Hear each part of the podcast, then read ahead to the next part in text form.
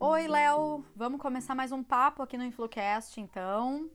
Estávamos conversando sobre a grande responsabilidade, né, que vem junto de fama, influência, visibilidade. E parece que essa quarentena está nos mostrando que muita gente não se dá conta disso. O que, que tu me diz?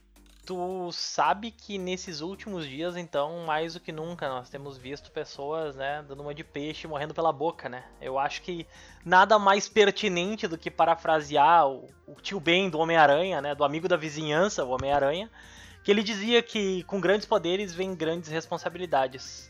Mas nesse caso, para nós, o problema não é o que tu faz com esses poderes, é, é como tu aparenta ou não essas responsabilidades. E hoje, como influenciador, tu detém uma responsabilidade intrínseca de ser um exemplo. Tu não pode dar vacilo, né? O tribunal da internet te julga, te condena e te executa em alguns cliques. Exatamente. Então tem o ônus e o bônus, né? Tem um lado muito bom de tu ser referência para as pessoas, mas tem que entender que vem uma grande responsabilidade e tu acaba sendo exemplo para muita gente. Mas uma referência positiva, né? Isso, todo mundo quer ser lembrado positivamente, né? Acredito que sim. Bom, para quem não nos acompanha aqui, Léo, deixa eu me apresentar então. Eu sou Andressa Grifante, jornalista empresária na agência RS Bloggers.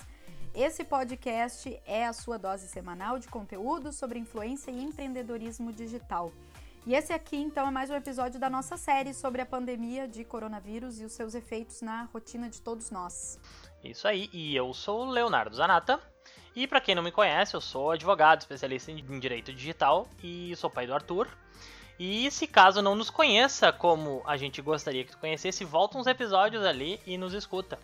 A gente segue firme com o nosso financiamento coletivo lá no PicPay. Isso aí, busca InfluCast no PicPay.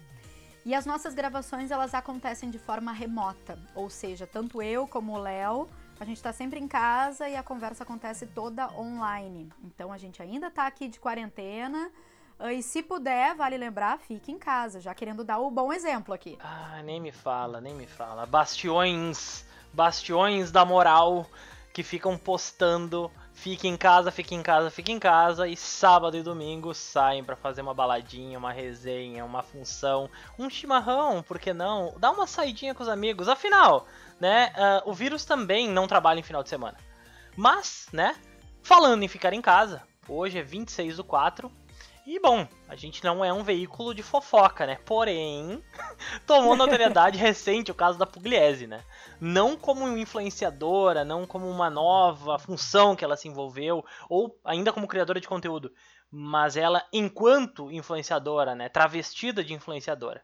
Né? Além de todas as questões recentes envolvendo o casamento da irmã, terem trazido o coronavírus para cá, ter contrariado normas de saúde, ela resolveu apresentar mais uma ela resolveu fazer uma baladinha top em casa durante o que? Exatamente o afastamento social.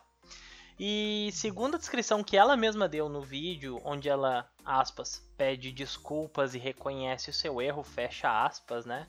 Ela diz: Eu juntei meia dúzia de amigos e fizemos uma festinha. Aí a coisa ficou interessante. Nos comentários da publicação do pedido de desculpas, uma vizinha foi lá e achincalhou ela. Ela disse que são recorrentes as festinhas, as brincadeiras de ping-pong na, na garagem, que os cachorros latem sem parar, que tem pessoas idosas uh, ao redor da, de lá e ela ciente disso, né?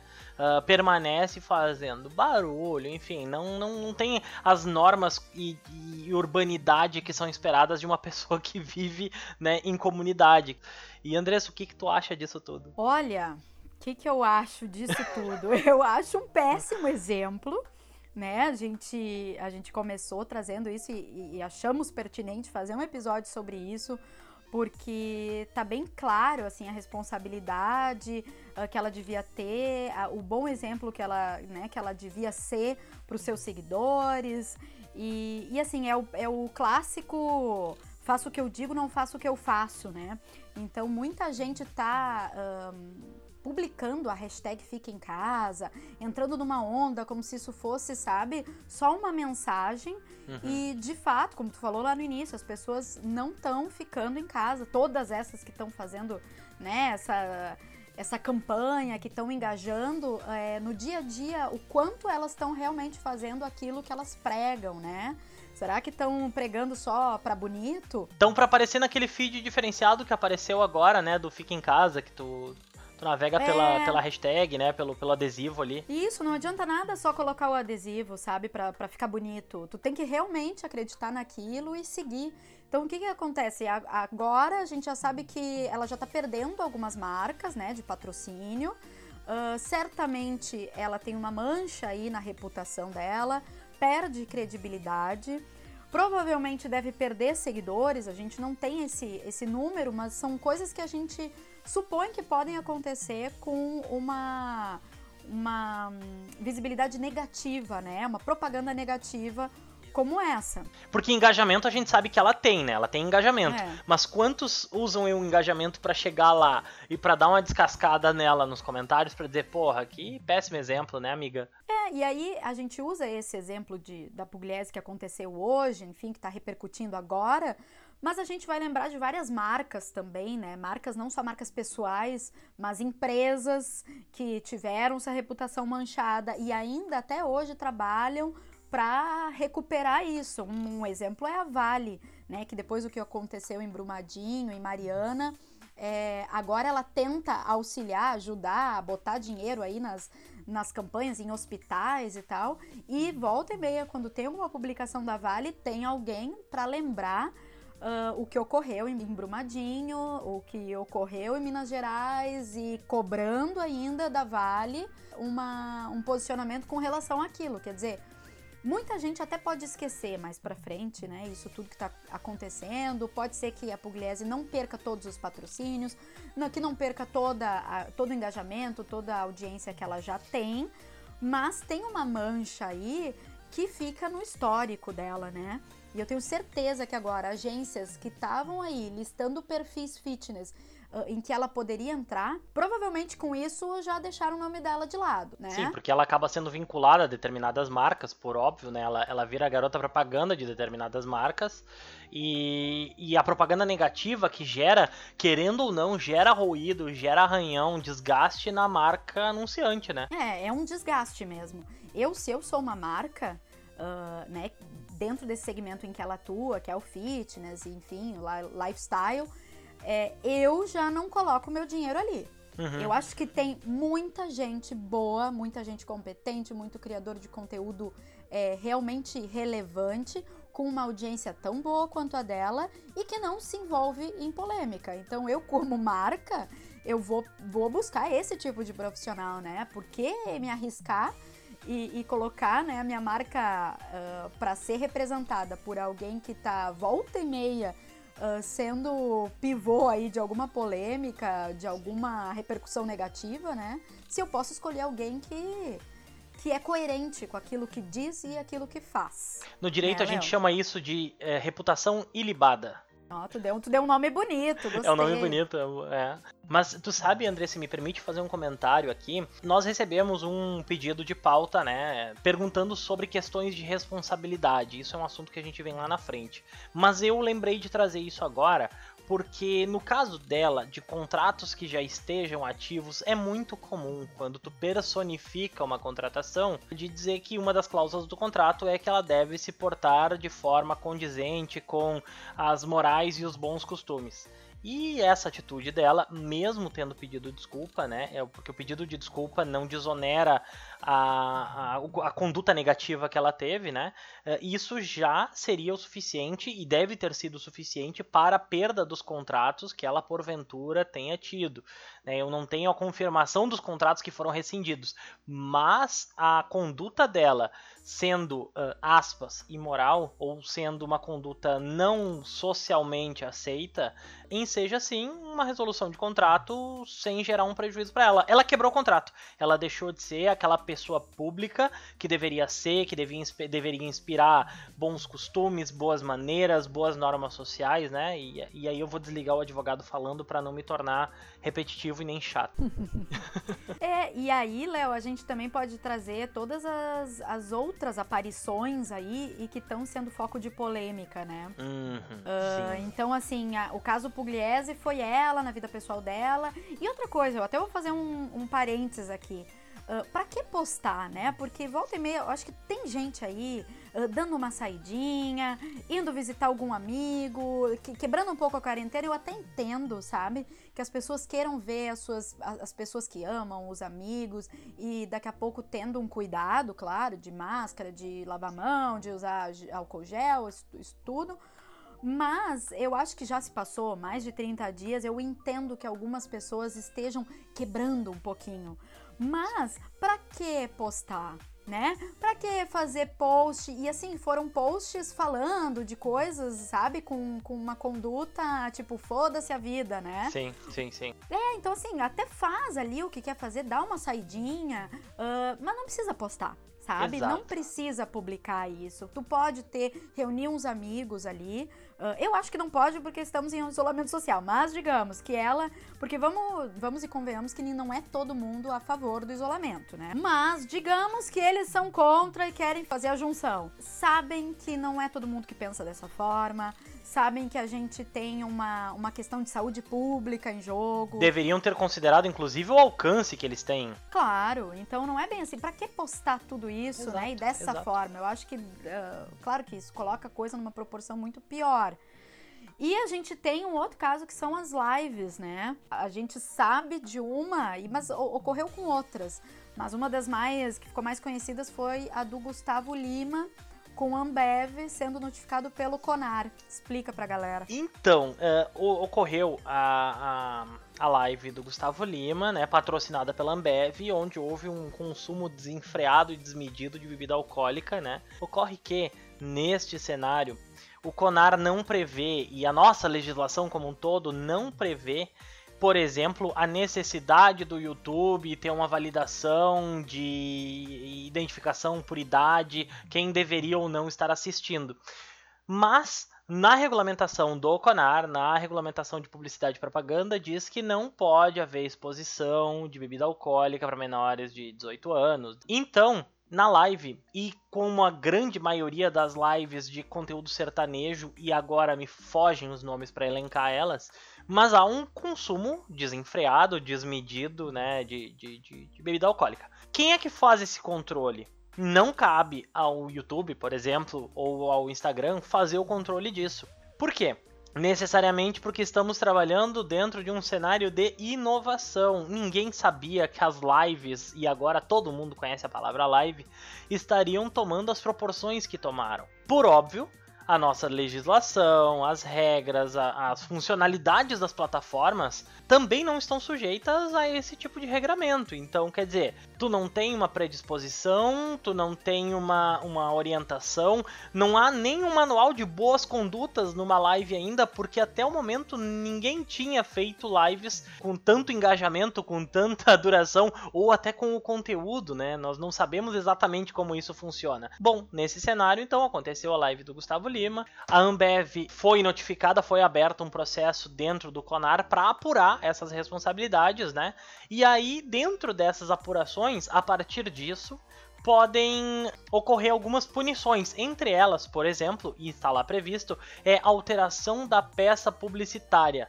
Mas, Andressa, como é que tu altera uma peça publicitária que aconteceu ao vivo? Foi, né? Já foi. Já, o foi, já foi. assistiu. ah, tem que apagar a live então pra ela não ficar disponível pra eu assistir depois. Tá, mas já aconteceu. Já aconteceu. Tu até pode, aquela, aqu- aquela parte que ficou salva, né? Ainda depois editar, mas aí, eh, né, vamos e convenhamos que não. Por isso, foi, eu né? inclusive tá levanto e feito. tenho me informado sobre isso de como é que vai ser tratado isso daqui pra frente, porque em tese as lives agora passarão a ser algo comum. Eh, Eu fiquei também eu- lendo e pesquisando, Ana Vitória está cobrando pelas lives. Então, eh, tu tem um produto que é remunerado, que tem intermediação financeira, então tu tem uma nova categoria de produto que não é previsto. O Conar não conseguiu prever isso, antever de, da mesma forma que diversos outros órgãos e setores também não conseguiram antecipar essas necessidades que a gente não sabia que tinha. É, é, fruto de uma inovação. Então, como é que vai ser tratado com isso? Eu não sei e até o momento eu tenho uma grande interrogação aqui. É, e como a gente sabe, as leis, elas demoram muito, né, pra, pra chegar à nossa realidade, né, as, para que a regulamentação ela esteja de acordo com o que acontece nesse ambiente, é, especialmente esse ambiente digital, né, de inovação. Então, assim, ó, tão cedo eu acho que a gente não vai ter a resposta, né? Tão cedo eu não vejo o Conar mudando, alterando, colocando pessoas para fiscalizar a live enquanto ela acontece, por exemplo, sabe? Para notificar lá, né, durante, e aí eles ainda poderem realmente uh, se retratar ao vivo, porque eu acho que o mais adequado seria isso, né? Uma retratação ao vivo. Uma retratação ao vivo enquanto a live tá acontecendo. Não, eu não Mas aí tu, tu entende que isso. tem que ter alguém do setor responsável e tem que ter o, o devido processo, né, para ter uma punição, como uma retratação dessa pública, uh, tu tem que ter alguém fazendo esse trabalho imediato, mas tu também tem que abrir o prazo de, de ampla defesa para outro lado. Então, de um ponto de vista prático, é quase impensável uma, uma atitude dessa, sabe? É... Não, e assim, como tá agora, eu acho que o Conar não tem nem fiscal à disposição para é quantidade verdade. de lives é que verdade. acontece. E, é o, e as pessoas marcam live de um dia para o outro. E elas não vão estar tá notificando e avisando, né, a, a fiscalização. E, e, o patrocinador chega com uma geladeira cheia e liga na tomada ali e diz, tá, esteja patrocinado. é. Então, assim, é, eu acho que agora, o que que acontece? Não é... O Conar não vai fazer isso, né, que a gente tá falando, e a gente já tá chegando a essa conclusão aqui de que é praticamente impossível. O que falta, e aliás falta muito no mundo, é bom senso né? Porque o cara que está fazendo uma live na internet, uh, sabendo que as pessoas estão em casa, que elas estão em família, que ele não tem controle é, da, da, idade, né, dessas pessoas que estão que estão assistindo. Então, o que que, o que que ele tem que fazer? Bom senso, né, de não ficar bêbado ali no, mesmo, no meio da live de daqui a pouco ao menos colocar alguma observação, sabe, por escrito que seja, de que essa live, né, não é adequada para menores de 18 anos. O que, que tu acha? Eu, eu faria assim, eu, o que eu cobro é bom senso. Sim, plen, plenamente de acordo, ó, sem, sem botar nem tirar nada no teu comentário. Eu acho que bom senso é a palavra de ordem nesse momento. Mas tu sabe se, é, se falta bom senso, sabe o que, que sobra nesse mundão? É. Malandragem, Andressa. Malandragem sobra. Sabe por quê? Sabe o que, que o pessoal que tem. Porque sim, nós partimos do pressuposto que ainda existe gente que consome e que assina GatoNet, né? Por exemplo. Sabe o que, que o pessoal tava fazendo? O pessoal que tem GatoNet estava transmitindo pelos canais de TV as lives do Instagram e do YouTube mas aplicando um filtro na tela e alterando o QR Code das lives para a doação acontecer na sua Nossa. própria conta bancária, Andressa. Então, houve ah, muito desvio de dinheiro, muita gente perdeu grana e acabou doando para o João da Silva, ao invés de doar para instituição de caridade ou para quem quer que esteja uh, uh, agregando os valores e arrecadando os valores. Até isso, né? Até, Até isso. isso. É, nós estamos trabalhando com a malandragem 3.0, Andressa. É, é, o pessoal do Gatonet está em 2050 e a gente ainda está em 2020. Gente, mas olha só. Inacreditável, não, não sabia, não sabia que chegava a esse ponto. Mas, Léo, agora falando de, de marca é, falando de reputação não só para pessoas, mas para marcas, né? Como aquele exemplo que eu dei, uh, que tu deu de Ambev, que a gente falou aí de Gustavo Lima, que eu falei da Vale também. Uh, quando, por exemplo, no caso do Gustavo Lima, eles foram notificados. Então, como que a gente pode ficar de olho nesse bom senso, né? Quando ele existe, quando não existe? Uh, a gente denuncia o que, que a gente pode fazer para ajudar uh, que haja um controle maior em cima disso? Como é que funciona né, essa, essa denúncia pela, pelo olhar jurídico? Assim? Pelo olhar jurídico, nós temos que colocar a pessoa, uh, o, o, telespectador, como consumidor num aspecto, né? Uh, tem que colocar também como consumidor não só do, do produto ou do serviço que está sendo fornecido ali, mas também uh, como fiscal da, do que a gente entende hoje por socialmente aceito e reportar isso para o órgão que seja competente. Fique em casa, use os canais digitais. Todos esses órgãos já de, uh, determinaram né, e liberaram ferramentas online para esse tipo de, de denúncia. Aí eles vão verificar ali se procede, se não procede. Exato, exato, exato. Porque imagina, dentro desse cenário, imagina quantos falsos positivos a gente, uh, as pessoas não acabam recebendo, né? Sim, deve ter gente denunciando lá qualquer coisa que, que não, não faz sentido também. Exato, então... exato, exato. Até porque o comércio de bots na internet nunca esteve tão em alta, né? Sim, é verdade. E vamos agora, acho que já indo para o final desse nosso papo, comentar também que essas pessoas, seja Gustavo Lima, seja Pugliese, sejam as marcas Ambev, Vale e várias outras aí, né, que, que surgiram e que a gente ainda vai ver surgir, Uh, não precisam pagar por isso o resto das suas vidas, né? A gente são manchas aí na reputação, fica no histórico, mas todo mundo tem o direito de se e deve, né, se retratar. Gabriela Pugliese postou um vídeo pedindo desculpas. É, eu acho que agora ela tem que começar não só a falar, né, pedindo desculpas e, e uh, apresentar isso verbalmente, mas as ações delas, da, dela daqui para frente, elas vão ter que transmitir isso, né, de que ela realmente é uma pessoa preocupada com, com esse caos da saúde pública, não só ela, todas as outras pessoas aí.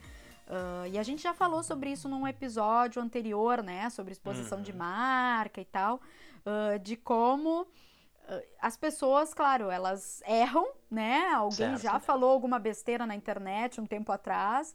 E a gente muda, né? As pessoas podem mudar. E que bom que as pessoas evoluem, que bom que as pessoas amadurecem, né? Exato, exato. Eu assino embaixo, né? Eu acho que é importante não demonstrar um descompasso entre o que tu fala e o que tu faz, né?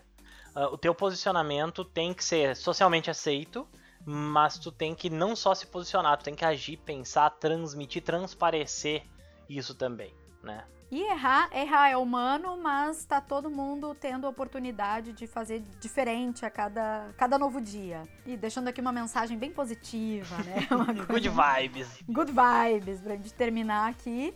Eu quero saber do pessoal se uh, eles têm assistido essas lives, o que, que o pessoal tá achando, os nossos ouvintes, deixem é, comentários lá no nosso arroba escuteinflucast, que é o Instagram, onde a gente também recebe sugestões de pauta e onde a gente um, coloca aí os nossos novos episódios. A gente está com uma série que vai seguir falando sobre coronavírus e os, as repercussões aí, os efeitos sobre a nossa rotina. É, e é isso, quem quiser ser nosso ouvinte VIP, nosso membro assinante do financiamento coletivo. Arroba InfluCast no PicPay. Tchau, Léo, obrigada por mais essa. Tchau, Andressa, e até a próxima.